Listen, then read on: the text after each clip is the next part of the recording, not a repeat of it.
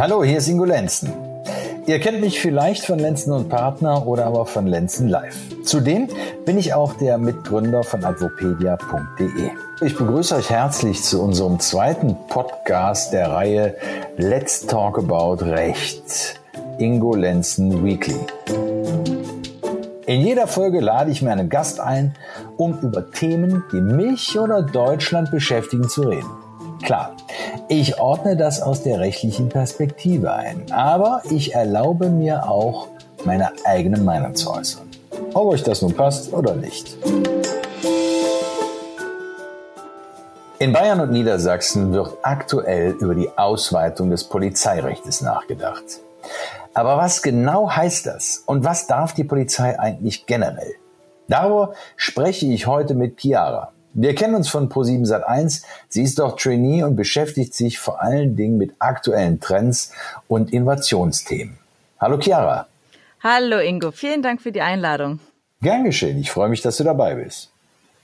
Chiara, wir wollen uns ja heute darüber unterhalten, was die Polizei alles so darf.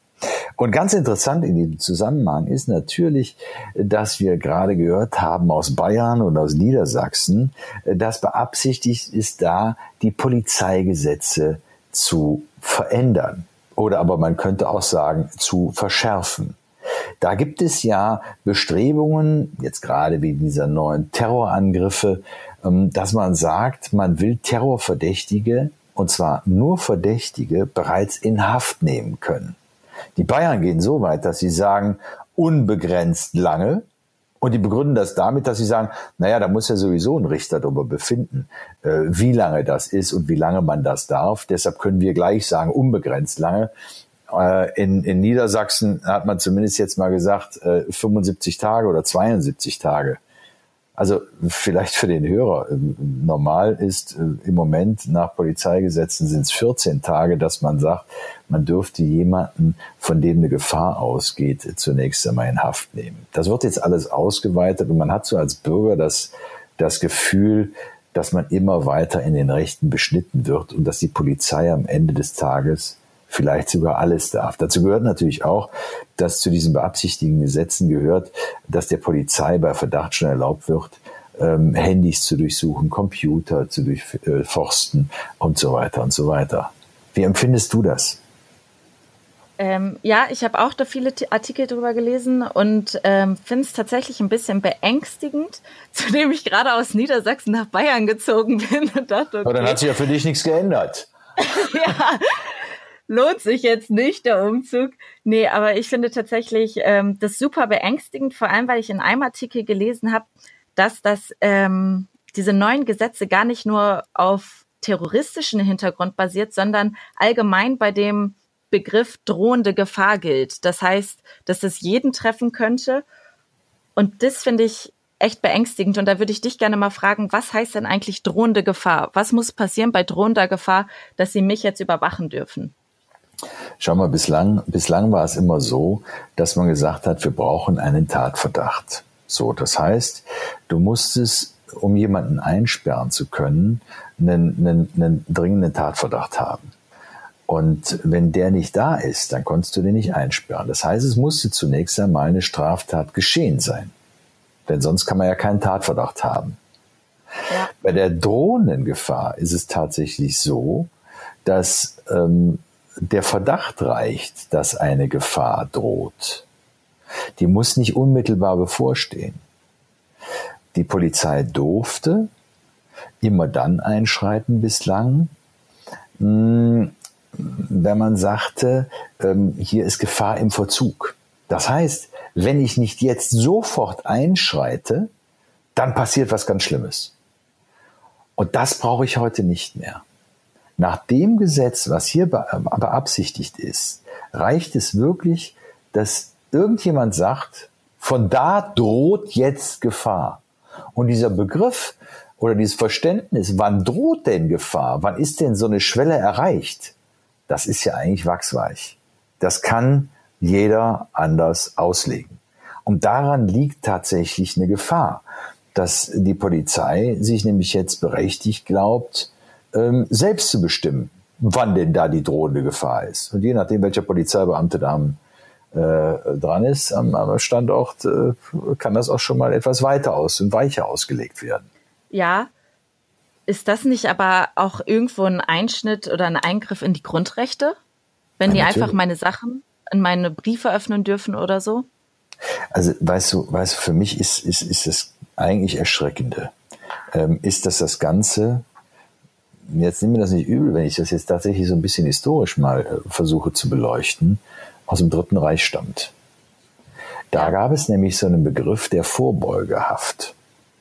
Das heißt, da wurde jemand vorsorglich mal in Haft gesteckt, ohne dass man einen konkreten Anlass hatte, warum und weshalb. Da reicht es, dass man sagt, no, von dem kann ich mir vorstellen, dass da irgendwann mal was Böses passiert. Also tun wir den weg. So, und ähm, je nachdem, wie man diesen Begriff jetzt heute dann ausweitet und in der Historie betrachtet, ist das kein gutes Zeichen. Und ähm, die ersten Bestrebungen, die, die sind ja von Ende der 60er Jahre. Und wenn man sich da mal anschaut, wie, wie hart damals argumentiert wurde und ähm, wie bewusst man sich dessen war, dass hier ein erheblicher Einschnitt ist, und das waren ja nur die Anfänge. Das ist ja nicht, äh, dass es so weit ist, wie wir heute sind, ne, was man heute machen will.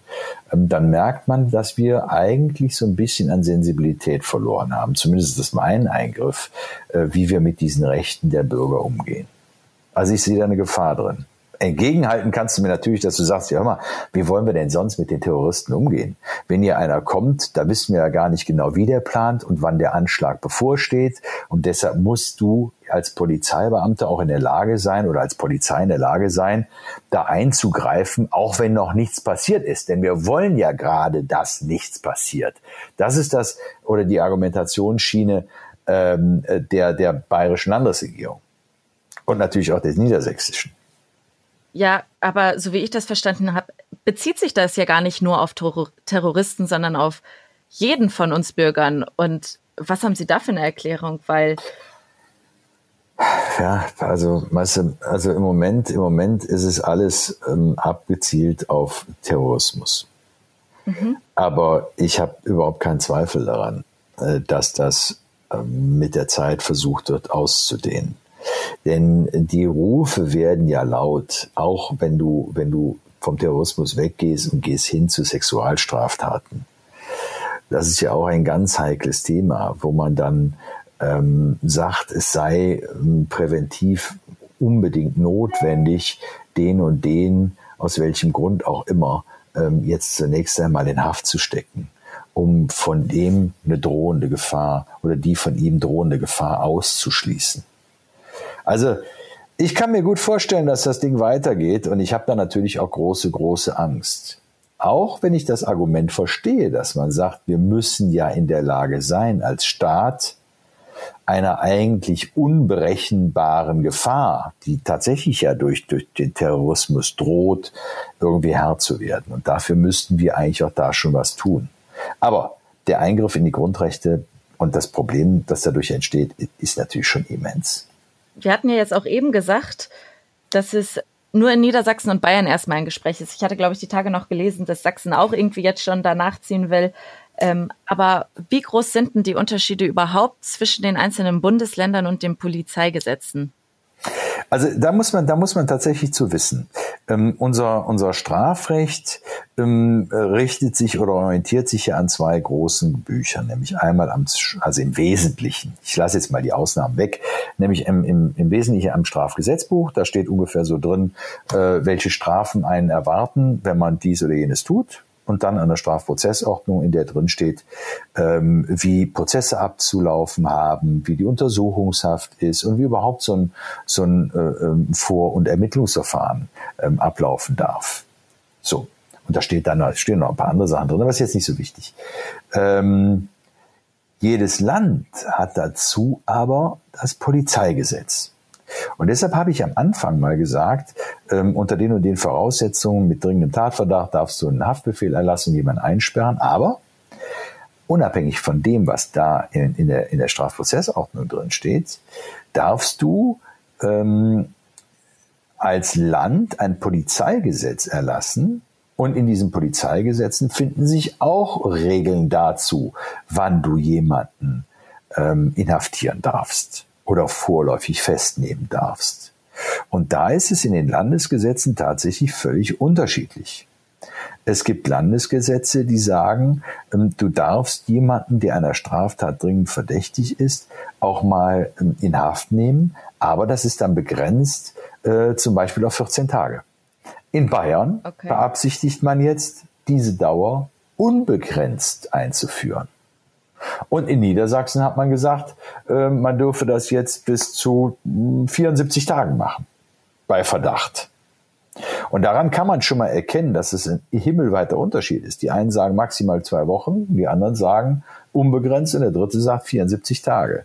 Und das Argument von Bayern und Niedersachsen ist ja, dass die sagen, Herr komm, das wird sowieso durch den Richter überprüft.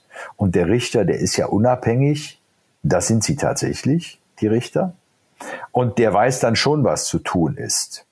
Aber jeder Richter hat ein anderes Empfinden.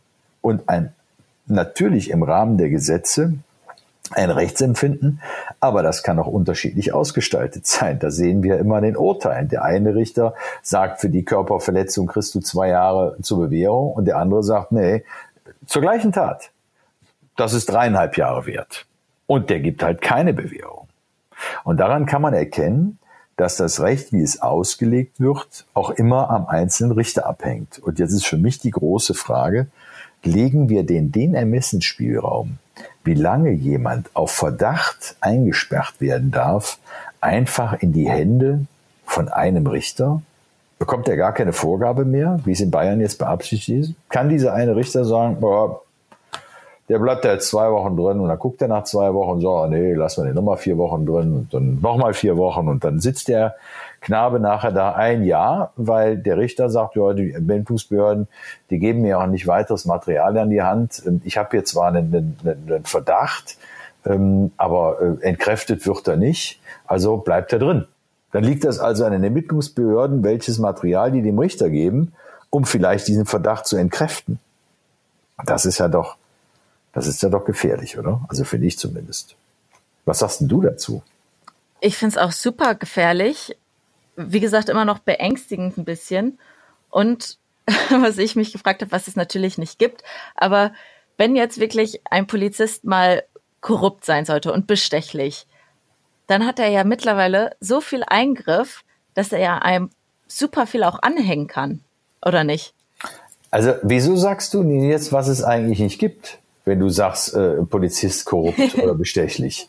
Also das gibt es natürlich. Nicht? Also es gibt aber es sollte auch, es, es nicht geben. Da, ja, es sollte es nicht geben, aber es gibt da Urteile zu. Jetzt will ich das auch nicht dramatisieren, weil im Grunde genommen haben wir ein, ein, ein toll funktionierendes Polizeiwesen.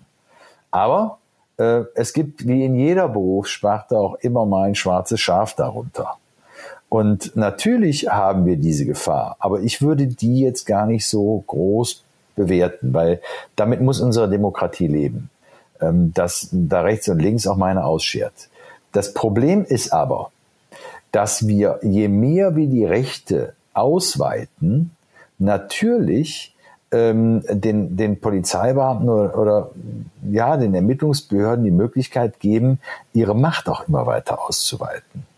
Und Menschen, die Macht kriegen, das ist gefährlich. Ja, also man, man sollte Befugnisse erteilen, aber man sollte niemandem das Gefühl geben, dass er da auch Macht hat. Und ähm, da habe ich tatsächlich, wie du schon andeutest, da habe ich die ähnlichen Bedenken. Man muss sich mal eins, ich will noch mal auf eins zurückkommen. Ähm, ich habe ja vorhin mal erklärt, woher dieser Begriff äh, der Vorbeugehaft kommt. Und wenn man sich jetzt mal überlegt, ähm, dass man Menschen ähm, einsperren kann, ohne tatsächlich einen, einen, einen Tatverdacht zu haben, dann ist das ja so, als wenn ich, ich habe ja vorhin auch schon ein bisschen auf, auf die Sexualstraftaten mal kurz abgezielt, als wenn ich sage, da kommt einer in eine Sicherheitsverwahrung, obwohl ich dessen Unverbesserlichkeit noch gar nicht festgestellt habe. Und das ist ja, das ist eine heiße Kiste. Also das ist ganz, ganz schwierig. Okay, das wollte ich nur noch dazu erwähnen, aber wir kommen, ich komme komm gerne mal zurück zu dir und, und der Polizei, dass du sagst, ja, wenn die jetzt korrupt sind und das ausweiten, dann müssen wir eigentlich noch mehr Angst haben in unserem Staat und zwar von den eigenen Ermittlungsbehörden.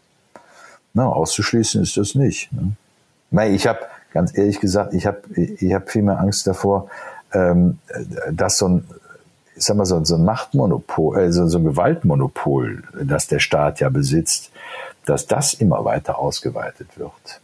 Ab wann darf denn ein Polizist schießen? Ganz heiße Frage. Also grundsätzlich darf ein Polizist eine Schusswaffe nur dann einsetzen, wenn er jemanden entweder angriffsunfähig oder fluchtunfähig äh, machen muss. So, und dann ist natürlich die Frage, gibt es denn vielleicht auch andere Mittel, mit denen er ähm, die an, den Angriff oder die Flucht verhindern kann? Und dann muss er natürlich diese Mittel anwenden. Ich bin ein großer Freund davon, so gut wie nie die Waffe zu benutzen.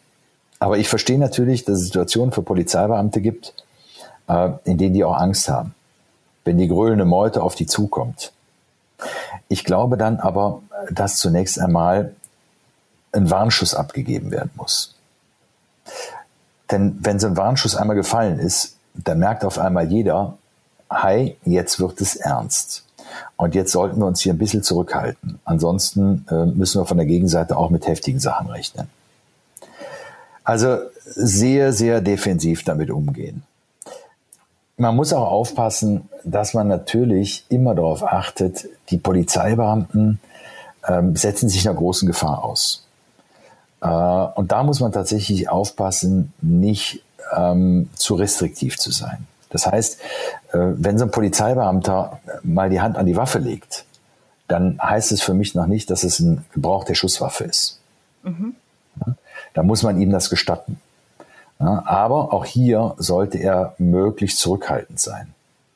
Jetzt haben wir, jetzt haben wir jetzt zum Beispiel einen Fall, den können wir mal ganz konkret ansprechen, ähm, mit einem jungen Mann, der, ich, ich glaube, es war eine Bäckerei, vor der der randaliert hat, und die Polizeibeamten kamen dann raus oder standen drumherum. Und weil der nicht aufgehört hat, hat ein Polizeibeamter dem ins Bein geschossen. Und wenn, wenn meine Information stimmt und der wirklich da mit so einem Baseballschläger nur rumgefuchtelt hat und von mir aus auch aggressiv war, aber ich glaube nicht, dass der schon versucht hatte, so zumindest meine Information, ähm, mit dem Baseballschläger einen wirklich zu treffen. Ähm, und selbst wenn er versucht hätte, einen möglichst zu treffen, glaube ich, dass man vor dem Schusswaffengebrauch auch alle anderen Möglichkeiten der Gefahrenabwehr hätte prüfen müssen. Und wenn da mehr als zwei oder drei Polizeibeamten zugegen waren, dann hätte es sicherlich auch die Möglichkeit gegeben, den irgendwie einzukesseln oder sonst irgendwas. Also ich darf ganz bestimmt nicht zu schnell schießen. Und bei dem Fall bin ich mir nicht so ganz sicher, ob das korrekt war. Ich meine, hast du da eine Meinung zu? Kennst du den Fall, von dem ich gerade gesprochen habe? Ja, ich habe auch den Artikel gelesen.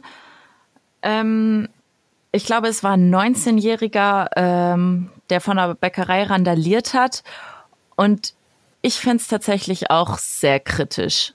Also meine persönliche Meinung ist auch, ähm, gerade weil ich auch, glaube ich, gelesen habe, der ist 19 und in meiner Vorstellung kann so ein 19-Jähriger mit einem Baseballschläger nicht so gefährlich sein, dass man ihn jetzt anschießen müsste. Meine Meinung. Ich war nur nicht dabei und kann es nicht beurteilen, aber ich würde behaupten, es hätte bestimmt eine andere Möglichkeit gegeben. Ja, also es gibt ja Situationen, da siehst du 19-Jährige, ähm, äh, die sind ganz schön kräftig und manchmal auch ganz schön aggressiv. Und also ich würde das jetzt nicht unbedingt vom Alter abhängig machen. Aber die Frage ist ganz einfach, äh, die Polizeibeamten sind ja geschult. Ja. Die sind ja auch körperlich geschult. Das heißt, äh, die haben ja auch alle äh, Verteidigungskämpfe gelernt. Die wissen, wie sich zu verteidigen ist ähm, Selbstverteidigungskurse gemacht und so weiter und so weiter. Und deshalb glaube ich, dass ein Ungeübter sei ja auch noch so wild mit einem Baseballschläger von einem geübten Polizeibeamten äh, relativ schnell äh, entwaffnet werden kann. Aber gut, wir waren nicht dabei, wir wissen es nicht, äh, wie es genau gewesen ist. Nur das ist so ein Punkt, wo ich hellhörig werde, gerade wie die Presse hier auch berichtet hat. Ne? Und äh, vielleicht hätte man den Schuss tatsächlich vermeiden können. Aber das wird der Staatsanwalt noch überprüfen. Ja, ähm, in dem Zuge hätte ich noch mal eine andere Frage. Die Polizei, beziehungsweise es gab ja ganz viele Schlagzeilen letztes Jahr oder war schon vorletztes Jahr ähm, zum G20-Gipfel in Hamburg. Und da geht ja auch, ähm, es gibt ja häufig diese Vorfälle, dass Gegendemonstrationen die Polizei mit Wasserwerfern zum Beispiel gegen die Demonstranten vorgeht. Wie ist da deine persönliche Meinung dazu? Also das ist, also die Bilder, die man da sieht, die sind erschreckend. Du siehst Menschen, die von diesen Wasserwerfern einfach auf den Boden geworfen werden, zurückgeschmissen und äh, zurückgedrängt werden. Und das ist, das ist meiner Meinung nach nicht menschenwürdig. Ähm, auf der anderen Seite hast du teilweise auch Gewalt, Krawallbrüder dabei, äh, bei denen, bei, bei jedem, jedem Polizeibeamten muss dabei wirklich Angst und Schrecken werden. Und die haben auch Angst um ihr eigenes Leben. Ich weiß es von Polizeibeamten, die mir das geschildert haben. Und ich, ich habe größten Respekt äh, vor den Jungs, die da in diese Einsätze reingehen und, und diesen, diesen grölenden Mob vor sich haben. Ähm, deshalb ist das sicherlich nachzuvollziehen, wenn man da auch mal einen Wasserwerfer ein, einsetzt. Aber es gibt mit Sicherheit auch Vorfälle, bei denen äh, der Einsatz von so einem Wasserwerfer unangemessen ist. Und deshalb ist es immer wieder von Einzelfall zu Einzelfall zu prüfen. Also ich kann ja nicht, ich kann das Ganze nicht verdammen, ich kann es aber auch nicht gutheißen. Okay. Eins ist aber klar, und diese Bilder habe ich auch gesehen. Wenn du Menschen siehst, die vor der Polizei weglaufen, dann muss der Polizeibeamte nicht hinterherlaufen und nur reinschlagen. Ja. Da hört es einfach auf. Ne? Und, und es, ich habe auch Bilder gesehen, äh, auf denen jemand auf dem Boden lag und die Polizeibeamten eingeschlagen haben. Das geht auch nicht. Was hat der Bürger dann für Rechte, gegen die Polizei vorzugehen? Kann er denen dann auch einfach normal anklagen, sage ich mal, oder ähm, ist es schwer, Bürger dagegen vorzugehen? Klagt, der Bürger selber klagt nicht an. Also der Bürger okay. zeigt. Ne? ah, okay, ja. Ist was, was, Anklage ist was, was allein die Staatsanwaltschaft macht. Ja. Ähm, aber der Bürger kann ihn anzeigen, ähm, er, ganz einfach, auch wegen Körperverletzung, äh, je nachdem, wie die Folgen sind, wegen gefährlicher, wegen schwerer Körperverletzung, da ist alles Mögliche drin. Ähm, Bedrohung ist da drin, ich weiß es nicht noch. Also da sind eine ganze Menge Strafrechtsparagraphen kommen da in Betracht und da sind die Bürgerrechte genauso wie die Rechte eines Polizeibeamten sind. Schon mal jeder Polizeibeamte besteht darauf, dass er nicht beleidigt wird und da hat er auch einen Anspruch drauf. Und er darf sich auch verbieten, dass man ihn anspuckt. Das ist selbstverständlich. Und dagegen wehren die sich ja mittlerweile auch ne? und, und zeigen auch von sich aus die Leute an. Aber genauso hat jede Privatperson äh, das Anrecht darauf, äh, dass er nicht von einem Polizeibeamten beleidigt wird, gleich welcher Art. Und wenn er das wird, dann hat er auch das Recht, ihn anzuzeigen. Okay. Hm? Ähm, ich habe noch mal einen anderen Artikel im April gelesen. Ähm, von einem Doppelmord am Jungfernstieg, wo ein Mann seine Ex-Frau und das Kind umgebracht hat. Und dazu gab es dann ganz viele Verschwörungstheoretiker und Behauptungen, die dann gesagt haben, die Polizei würde absichtlich Tatsachen vertuschen.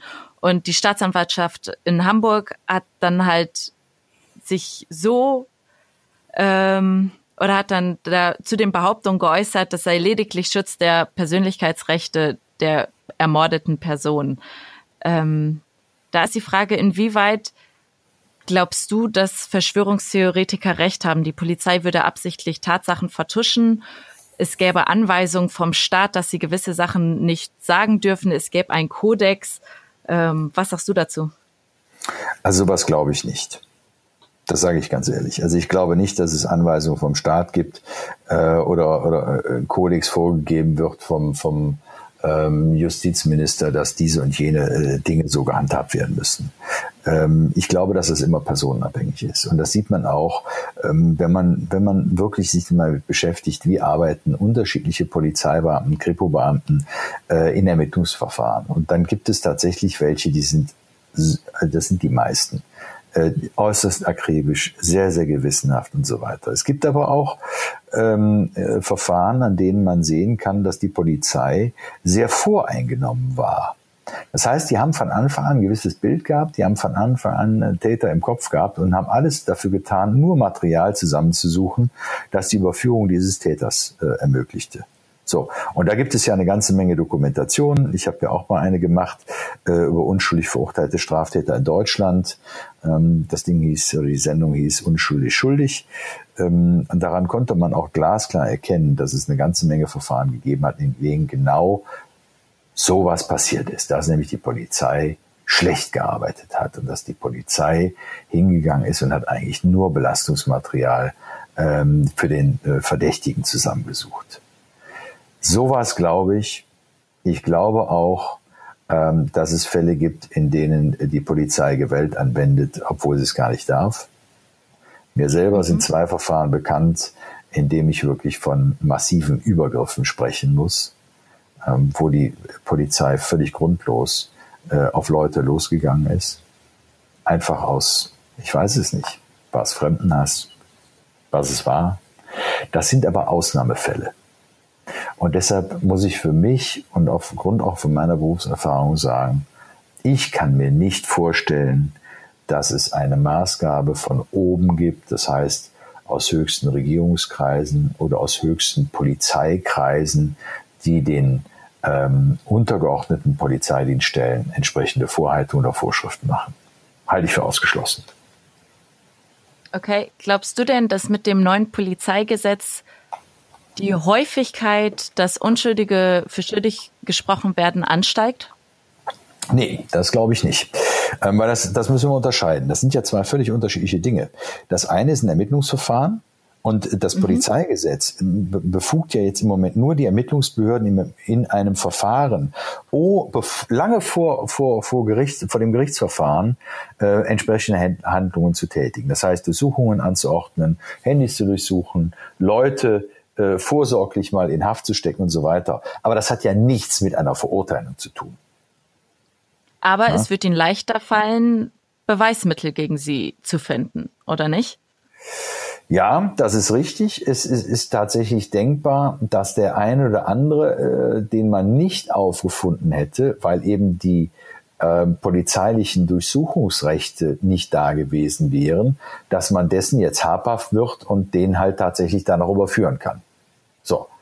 Äh, jetzt werden da natürlich eine ganze Menge Leute sagen, ja, aber was sagt ihr denn dagegen? Das ist doch nur richtig, wenn man die Verbrecher fasst ähm, und, und zwar aufgrund von Ermittlungsmöglichkeiten, die wir bis jetzt noch nicht hatten. Denn hätten wir die nicht durchgeführt, dann wären die ja alle weiter auf freiem Fuß geblieben und hätten weiter irgendwelche Verbrechen begangen. Ja, ist ein Argument, auch tatsächlich ein sehr schlagkräftiges Argument. Aber wer sagt uns denn, dass da nicht Beweismittel fehlerhaft ausgewertet werden und man jemanden auf einmal verdächtigt aufgrund von Informationen, äh, auf der, also mit denen man irgendwelche Rückschlüsse ge geschlossen hat, äh, die völlig falsch sind. Und da sehe ich tatsächlich auch eine große Gefahr drin. Okay. Die Frage ist ja sowieso, weißt du, was mich immer wieder, wieder bewundert, ähm, wie, wie leicht, glaube ich, Menschen der Polizei gegenübertreten. Ne? Ähm, es gibt ja ein paar hartgesottene, äh, denen brauchst du nichts mehr erklären. Die wissen alle ganz genau, wie sie mit der, wie der, mit der Polizei umgehen. Aber wenn du morgen eine Ladung bekommst und da steht drin, ähm, liebe Chiara, du wirst verdächtig, ähm, äh, unberechtigterweise Geld von einem Geldautomaten abgehoben zu haben. So, komm bitte zur Polizei und äh, wir wollen dich da vernehmen. Was machst du da? da ich einen Polizisten in der Verwandtschaft habe, würde ich da erstmal anrufen. Ähm, aber ich glaube, wenn nicht, ich würde tatsächlich ja. hingehen. Du würdest hingehen? Ja. Warum? Weil man schon der Polizei glaubt und denkt, okay, solange, ich glaube, ich fände es erst suspekt, wenn sie sagen, bitte überweise das Geld an folgende Kontonummer zurück. Ich glaube, ja, okay. ab dem Zeitpunkt fände ich suspekt. Aber solange sie nur mit mir reden wollen, finde ich es, glaube ich, gar nicht so komisch. Aber wie, wieso? Du sagst, weil, weil man der Polizei glauben kann. Ja, aber äh, stopp mal, wenn du weißt doch überhaupt nicht, warum die dich da anschreiben. Ja, du deswegen ja gehe ich ja hin. Ach, um mir das hin, weil du dich informieren willst. So. Ja. Und jetzt stell dir mal vor, ähm, da ist, die zeigen dir Bilder, auf denen du ähm, zwar nicht direkt zu erkennen bist, aber es ist auch nicht auszuschließen, dass du das warst. Mhm. So, und dann sagt die Polizei, jetzt hören Sie mal, wir sehen doch ganz klar hier, das sind doch Sie auf dem Bild. Und dann sitzt du da mit einem ganz schlechten Gefühl. Ich mache dir mal ein anderes Beispiel. Da okay. ist einer, der sagt, er hätte, er sei abends geschlagen worden und ähm, der beschreibt dich. Ja. So, und die schreiben dich an und du gehst dahin. Und dann sagen die auf einmal, ja, hören Sie mal, das passt genau auf Sie. Tja, Sie waren das. Und du sagst, Moment mal, ich war aber doch gar nicht da. Ja, wo waren Sie denn? Ja, ich war alleine zu Hause. Ja, super. Gibt's da Zeugen für? Nee, gibt's keine Zeugen für. Ich habe in dem Abend habe ich bis 17 Uhr, bis 19 Uhr gearbeitet, bin dann todmüde ins Bett gefallen, habe noch einen Film geguckt und bin dann eingeschlafen. So, gibt keine Zeugen. Nur sagt die Polizei, das ist aber schade. Dann waren sie es also doch, oder? Oder beweisen nee, sie uns, dass sie nicht da waren? So, was machst du denn da? Dann zeigen die demjenigen, der angezeigt hat, der tatsächlich verletzt worden ist, Lichtbilder. Und der sagt, ja, ich glaube, dass sie das war. Und die Lichtbilder, die sind alle gleich. Also es sind, was hast du für eine Haarfarbe? Blond. also, alles blonde Frauen. Ja. In deinem Alter. So. Ja. Und die sucht dich raus und sagt, die war's. Und die sucht dich nur deshalb raus, weil die dich gerade gesehen hat. Draußen auf dem Gang. Ja. Als du zur Vernehmung gegangen bist. So was passiert dann, du wirst, wirst verurteilt. Ja? Ja, aber habe ich da keine Möglichkeit? Also, wenn ich unschuldig bin. Ja, jetzt pass auf.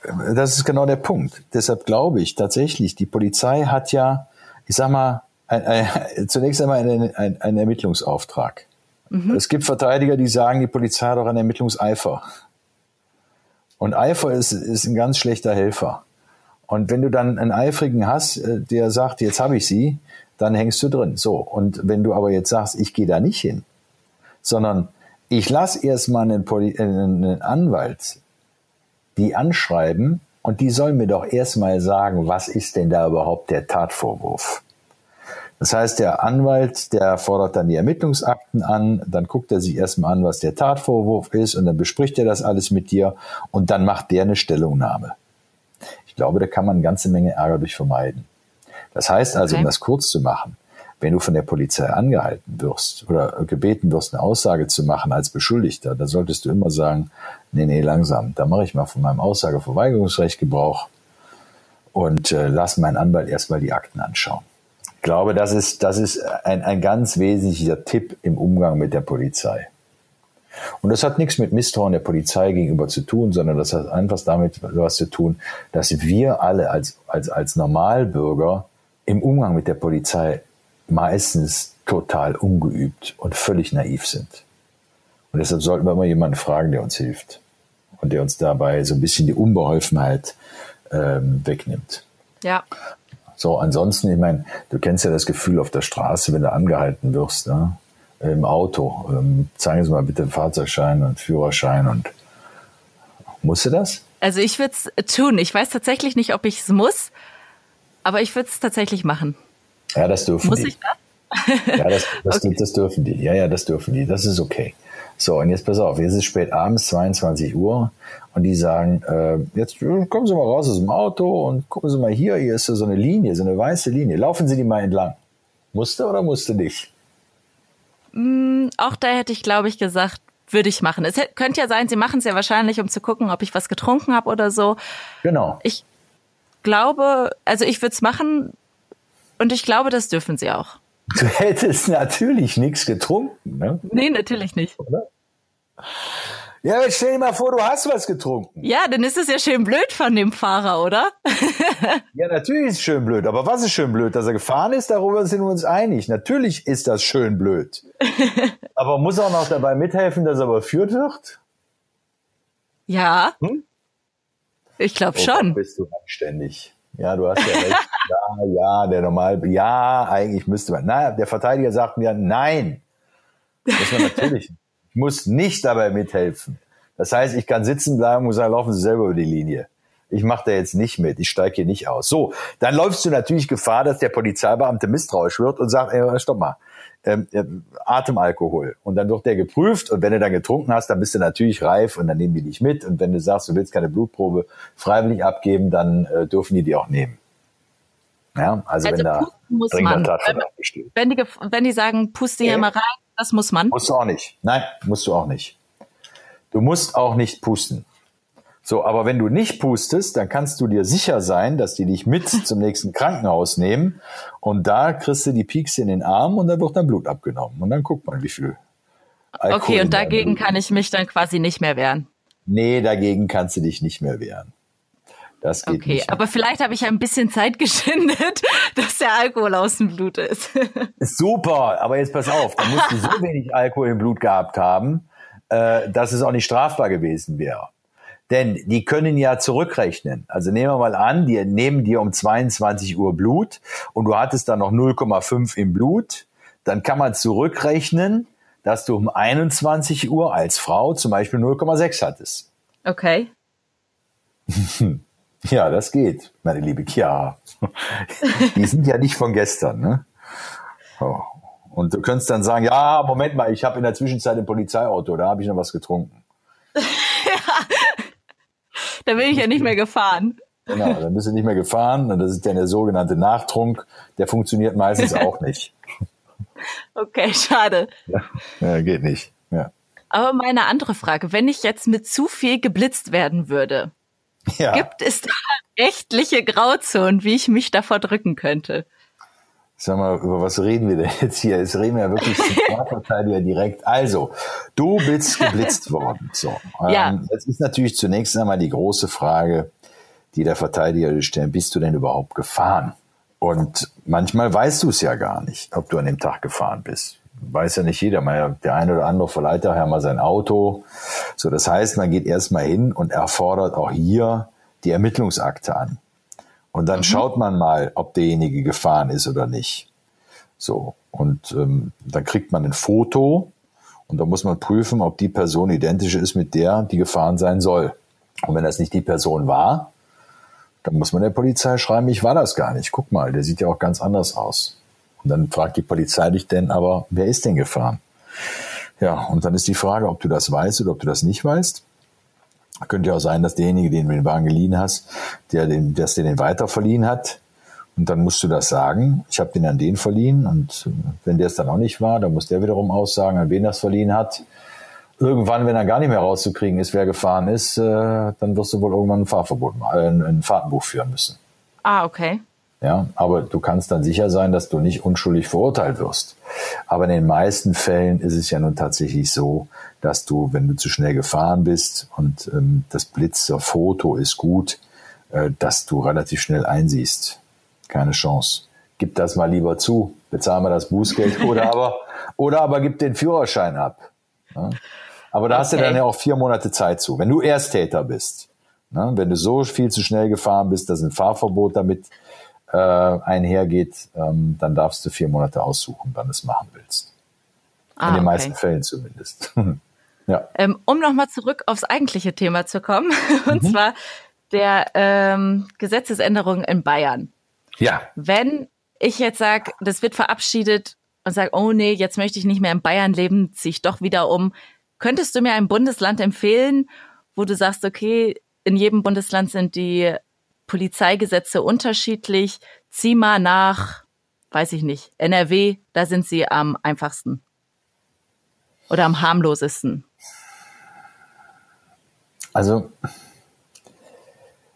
ich glaube ja tatsächlich, dass die ähm, Landesgesetze, ähm, also alle Länder ihre Polizeigesetze angleichen werden. Wir Okay. sehen das jetzt am Beispiel Bayern und Niedersachsen. Die Niedersachsen sind, glaube ich, nachgezogen. Und ich gehe davon aus, dass die, nah, die nächsten, die anderen Bundesländer auch alle nachziehen werden. Im Moment ist es, äh, ich glaube, in Hamburg und in, in, in Nordrhein-Westfalen und in Berlin noch ruhig. Also da gibt es das noch nicht so verschärft, wie es jetzt in Bayern die Absicht ist. Aber ich glaube, es macht keinen Unterschied auf die Dauer. Da werden alle anderen nachziehen. Okay. Wie hoch siehst du die Wahrscheinlichkeit, dass es genauso verabschiedet wird? Sehr hoch. Also ich meine, es kommt natürlich auf die jeweilige Landesregierung an. Ne? Wenn ich mir anschaue, äh, was in, in Thüringen, ähm, da sind ja die Linken am Ruder, äh, da könnte es sein, dass die Nein sagen. Aber ähm, so wie ich es im Moment einschätze, ist die SPD auf der gleichen Linie wie die CDU. Ähm, die werden das ähm, für sich wohl auch haben wollen. Das heißt, wir werden da nur vielleicht eine Ausnahme haben in den Bundesländern, in denen ähm, eine linke Regierung oder eine grüne Regierung ist. Okay. Ähm, Gäbe es eine Möglichkeit, weil ich habe jetzt auch schon ähm, gelesen, an Himmelfahrt in München zum Beispiel eine große Demonstra Demonstration dagegen geben. Ähm, Gibt es eine Möglichkeit für das Volk, wenn die sagen, nee, wir sind dagegen, Unterschriften zu sammeln und sich dagegen zu wehren? Ja, so Petitionen sind natürlich immer gut. Ne? Und, und manchmal machen die auch eine Regierung wach. Aber ich glaube, in Bayern, äh, äh, da ist die Messe gelesen. Da brauchst okay. du nichts mehr versuchen. Ich glaube, das Ding ist durch. Äh, und in Niedersachsen ist das Ding genauso durch. Also äh, mach Petitionen, ja, vielleicht hilft das für irgendwas anderes und vielleicht ähm, äh, macht das auch in einem anderen Bereich mal die Geister etwas wacher. Aber ich, ich, für den ganz konkreten Fall glaube ich, dass eine Petition keinen Sinn mehr hat. Okay. Ja, Chiara, jetzt, ich, ich glaube, wir könnten ja noch eine Stunde weiterreden. Ne? Das Feld ist so groß und umfangreich. Ich weiß nicht, ob wir zu irgendeinem Ergebnis gekommen sind, aber ich glaube, wir haben ein paar Problemkreise ange, ab, ähm, angerissen und ich, ich hoffe, dass da vielleicht sogar der Tipp für den einen oder anderen dabei gewesen ist. Was meinst du? Ja, ich glaube auf jeden Fall. Bei mir haben sich auf jeden Fall auch ein paar Fragen geklärt. Liebe Chiara, ich danke dir ganz herzlich für dieses anregende Gespräch. Und äh, bei euch bedanke ich mich fürs Zuhören und ich freue mich, wenn ihr nächste Woche wieder dabei seid bei Let's Talk About Recht, Ingo Lenzen Weekly. Macht's gut, bis dann.